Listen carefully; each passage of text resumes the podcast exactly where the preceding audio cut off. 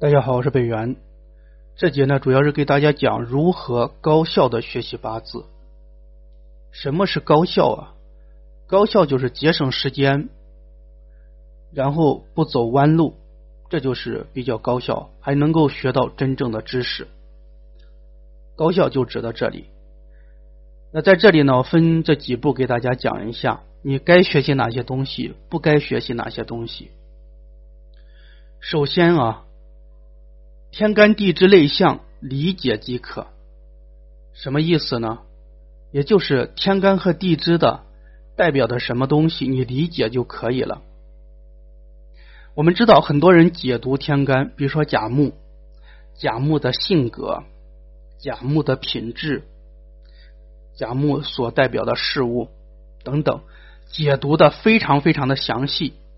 实际上，很多东西呢是没有用的，对我们预测是没有用的。当然了，你当做一个知识点、一个兴趣、一个爱好，你是可以去了解的。关键是很多学习者，就是初学者，他不知道该学哪些东西，他觉得这些东西我都应该学，因为很多人把它分析的头头是道。实际上啊，这个地方呢，天干地支啊，你记住这个名字就可以了。然后呢，你大概理解它的类象就行了，不需要记忆，你记不住的。啊，这个地方呢，很多人在这里浪费了很多时间啊。有些人就觉得，哎呀，我确实记忆力不好，干脆我不学了啊。这记忆的东西太多了，就放弃了，在第一步就放弃了。特别是一些年龄大的、记忆力不好的，在这一步他就放弃了。啊，所以说呢，这个地方啊，大家一定要知道该怎么去学习。那么第二点，食神宫位啊，食神和宫位类象一定要记住，这个肯定是要记住了。但是能不能全部背会呢？全部背，死记硬背，你肯定是记不住的。呃，所以说呢，这个地方也是要理解记忆啊。第一个是理解记忆，先记住重点，然后。啊，这个地方我有写，一会儿我再解释啊。就食神宫位类象一定要记住，这个必须要记住，因为这个在预测当中使用率是最高的，使用率最高的东西知识你一定要把它记住。第二点，生克合会刑冲害类象一定要记住。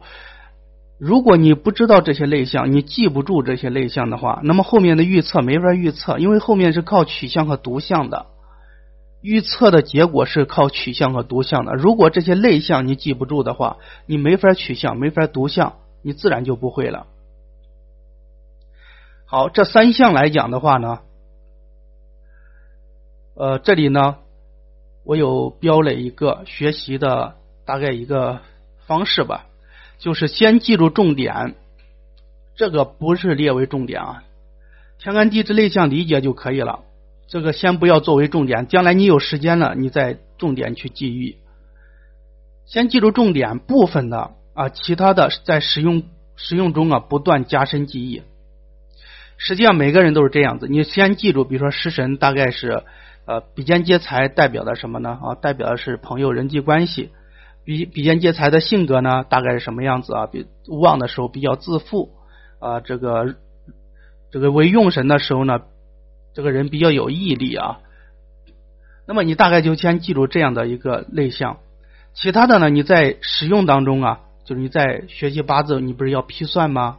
啊，要预测吗？进行预测活动吗？在使用当中啊，你不断的再去查询这方面的知识，再理解，再去记忆，就不断的重复记忆，这样的话你就能把它记下来，时间一长，你自然而然就把它记下来。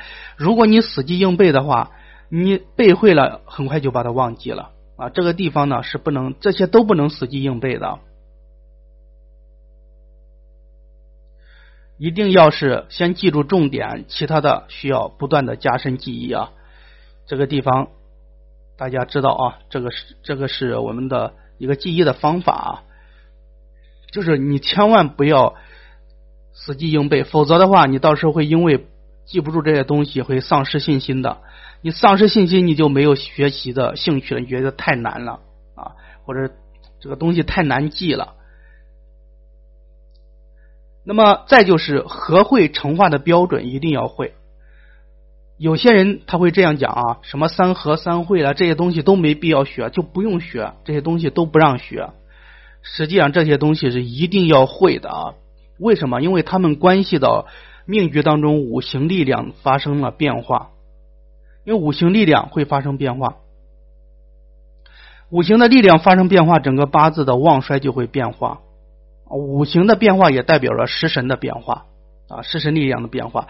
如果合会成化的标准你不会的话，你就不知道这个合到底合化了没有啊？这个三合到底成化了没有？或者它成化了多少？你不知道它的力量，它这个三合局的力量到底有多大？你也不知道。不知道的话，你在读相的时候，你就会有偏差，又会这个偏差，并且比较大。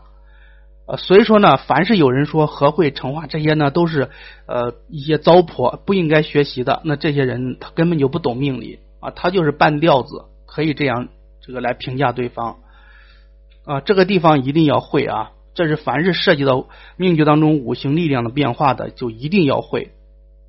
断旺衰取用神一定要会啊，一定要会。有人说呃，把断旺衰取用神。呃，归归纳什么是旺衰派啊？这是有些人的网上的一种说法，叫做旺衰派啊。实际上来讲的话呢，学习八字命理啊，我可以这样讲，断旺衰取用神这种方法是最容易学习的，也就是你最容易从这方面入门的。那很多人说不用取用神，液不用断旺衰啊，这方面来讲的话呢，你更难学习。啊，他的这种方法你会更加的难学习，因为他的标准他没有标准，他没有确切的标准，没有确切的标准跟标准比较统一、比较明确，哪个好学？肯定对于初学者来讲，标准比较清晰的比较好学。我们知道这个初学者就是定不清这个标准在哪里啊，一会儿这个一会儿那个，到底哪个是对的？不知道啊，那不知道就迷惘啊。啊，不知道就迷惑，迷惑又没人给你解惑，你是不是就学不下去了？学不下去，你是不是就不想学了？在这里，我需要讲一下，就是断旺衰取用神啊。你学了之后呢，你基本来可以断准，最低是百分之五的旺衰，你都能断正确。剩下百分之五的或者百分之一的啊，呃，百分之五。或者是百分之一的这种情况啊，实际上是很少见的。这种格局是很少见的，就是它处于什么呢？处于这个平和的状态、中和的状态。就这个八字的五行处于中和的状态，就是旺衰不太好，不太好断啊。断旺呢好还是断不旺好呢？这个不太好断。还有就是说呢，从格，从格的话呢，有些从与不从呢，有些这个。呃，有些八字一看你就知道他从了，有些八字呢，你一看呢就知道，哎，就搞不清楚他到底从还是不从，就介于从与不从之间。但是这样的八字都是在百分之一或者百分之五这个范围之内。也就是说，你只要这个学习了断旺衰取用神，百分之五的八字、九十五的八字你都会断了，你都能够断准。只有百分之一或者是百分之五的八字呢，有些搞不清楚。啊，需要你慢慢积累经验，或者说呢，是需要你去更进一步的学习别人的经验。还有在这里还要讲一下子平命理的内外十八格，就子平命理的格局不要学，没有用的啊。传统子平命理的那些格局不实用，不要去学。如果你学的话，你很难学会，你很难把握清楚。这样的话呢？你在学习八字这一块，你又要绕很很大的一个弯路，走很大的一个弯路，要花费很长的一个时间。但是这个对你预测的结果没有太大的帮助，只是有些时候是一种表达，表达说你是正官格，只是一种表达啊。但是它对你真正的这个后面呃大运流年这个定吉凶看看吉凶这一块没有太大的帮助，它会让初学者在这个地方会迷惑。会停止不前，呃，所以说这个不要去学啊，这个我一定告诉你不要去学。什么时候你想去学的时候，你再学呢？就是你对整个八字已经入门了，已经有一定的研究了，就是你成为了一个合格的命理师的时候，你再回头再去学。回头再去学，再去研究研究里面有没有哪些地方对你有帮助的啊。当然呢，那个会也会花费你时间，只是说那个时候你已经知道怎么去辨别了啊，辨别哪些东西有用，哪些东西没用，辨别这些这个这个段语背后的逻辑啊，因为它很多东西是没有讲那么明白的，它背后的逻辑是没有讲的很清楚的啊，在这个地方呢，呃，一定要告诉。告诉大家，神煞不要去学啊！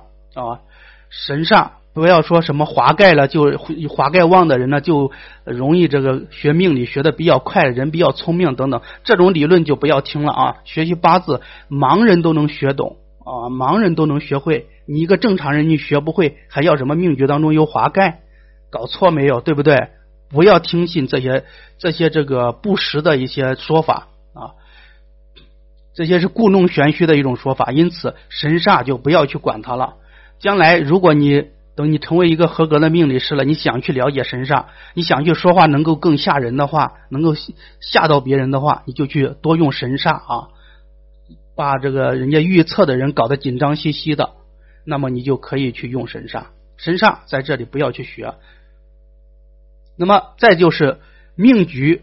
大运流年干支的作用一定要会啊！这个很多人不会，命局的干支到底怎么作用的不会，大运流年命局呃三方干支如何作用不会啊！这就是有些人学会了取用神，在断什么断流年的时候不会断了啊，会回头再怀疑自己取用神取错了。比如说壬辰的流年，壬水做一个尘土，那一个八字，比如举个例子。这个八字是癸水，日元为癸水，见见这个壬水是劫财，有些人他就这样断，我明明今年走劫财的运，应该赚钱的，为什么又破财了？他没有考虑到尘土作为七煞来克他，另外壬水做了一个尘库，做尘库它本身力量就会减小的啊，壬水做尘库叫入木，本身力量它就减小了。再加上尘土本身就是土啊，尘土本身土，土也是可以克水的。也就是说，如果评价这一柱哪个力量大小的话，壬水的力量是没有尘土的力量大。再加上壬水是在天干，但还有些人会把它理解成错。这尘土不是水库吗？水库不是水吗？水不是注水的吗？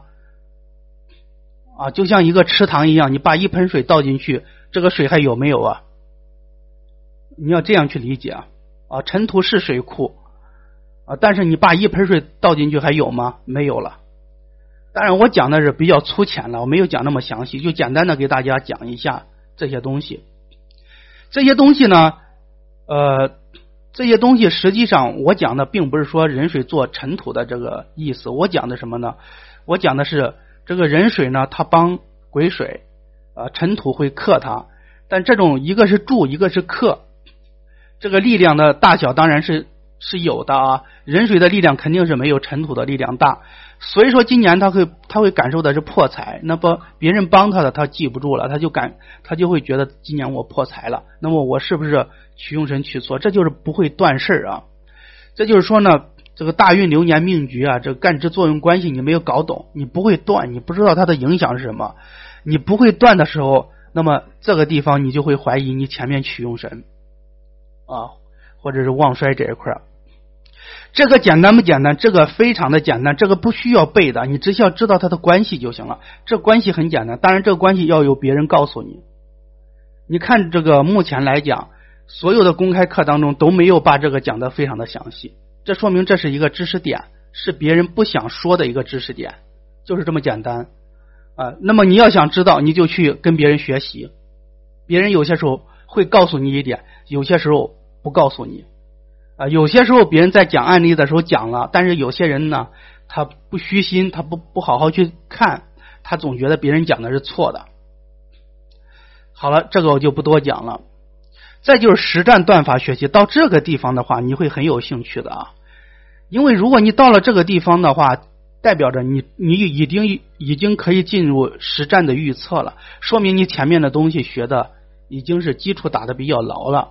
基础打的比较牢，你学实战的时候你会很有兴趣的。为什么？你会有一定的准确率了。就你的准确率呢，会比较会达到一定程度了，而不是那种呃这个模棱两可的预测了。当然，实战断法这个地方呢，我讲过啊，很多实战断法里面有很多人总结的经验，你可以去学习，你也可以去摸索。但是你摸索起来的话，可能会比较慢一些。你学习别人的话呢，可能就非常的快啊。可能就是你学习别人的知识，可能一个月两个月你能就能够达到一个水平了。你你自己去总结的话，可能一两年啊，你还没有得其要领啊。这就是这就是说，这是一个事实啊。大家呃要认定这个事实，要知道这就是事实啊。不要说这个自己去摸索。或者自己去理解等等，你要想学好，你就该去学习别人的东西，就学习别人的东西啊，不要自己摸索。时间也是成本的，你觉得好像是你这个时间是没事啊，其实你花费的精力放在这个地方，你所受的煎熬，它也是你的成本呢啊，你应该知道这一点。但是学到这个地方呢，你会比较有兴趣啊，那么你就不会中断八字的学习了。我讲的就是说，你为什么容易放弃学八字啊？就是因为有些地方太难了，所以说呢，你会放弃学八字。当然，这些东西你学完之后呢，我告诉你啊，你的表达的语言，就你在预测的时候，你表达的语言就是简单明了，非常简单明了。那么你不会像有些人一样啊，这是这个什么是路啦啊，什么木或通明啦。